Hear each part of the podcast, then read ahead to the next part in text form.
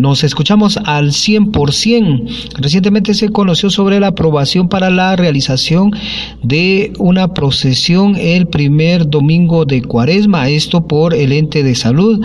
Ante esto, gestión de riesgos de la municipalidad de Quetzaltenango dio a conocer que se analizan las eh, pues actividades así como los protocolos que se estarían implementando en este tipo de actividades que se prevé que se, se realicen en varias arterias de la ciudad de Quetzaltenango. Es Ronnie Álvarez de Gestión de Riesgos de la Comuna Quetzalteca quien habla al respecto. Eh, muy buen día. Eh, nosotros en el Centro de Operaciones de Emergencia, liderado por el señor alcalde Juan Fernando López, estamos analizando cada una de estas actividades, ¿verdad?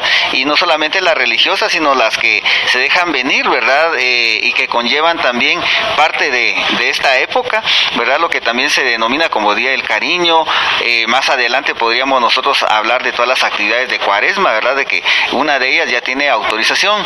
de acuerdo al tablero epidemiológico, eh, siempre está vigente la disposición de que todas las actividades eh, públicas o, sociales pues deben de una u otra manera tener la autorización de salud y esta autorización pues eh, tiene la, la dinámica de que debe ser acorde al tablero epidemiológico.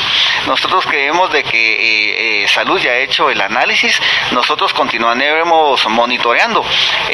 si continúa la alerta naranja, pues este tipo de actividades creemos nosotros de que sí es viable eh, poder realizarlas.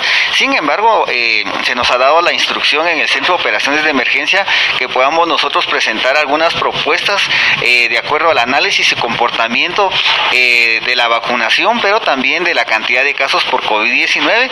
nosotros estaremos dando a conocer varias de las recomendaciones que son necesarias o la adaptación de o adoptación de algunas medidas para que de una otra manera las sanitarias más eh, otros componentes pueda permitirnos desarrollar este tipo de actividades de formas más seguras. Estas actividades y propuestas siempre se, puedan, se podrán realizar eh, toda vez de que la población, ¿verdad? Y los interesados puedan colaborar. Creo yo de que una de las formas más prácticas es de que siempre conformemos lo que se denominan los comités de salud y seguridad, ¿verdad? Que van a verificar que el cumplimiento de medidas sanitarias se dé antes, durante y después de este tipo de actividades. Regreso a cabina como nos escuchamos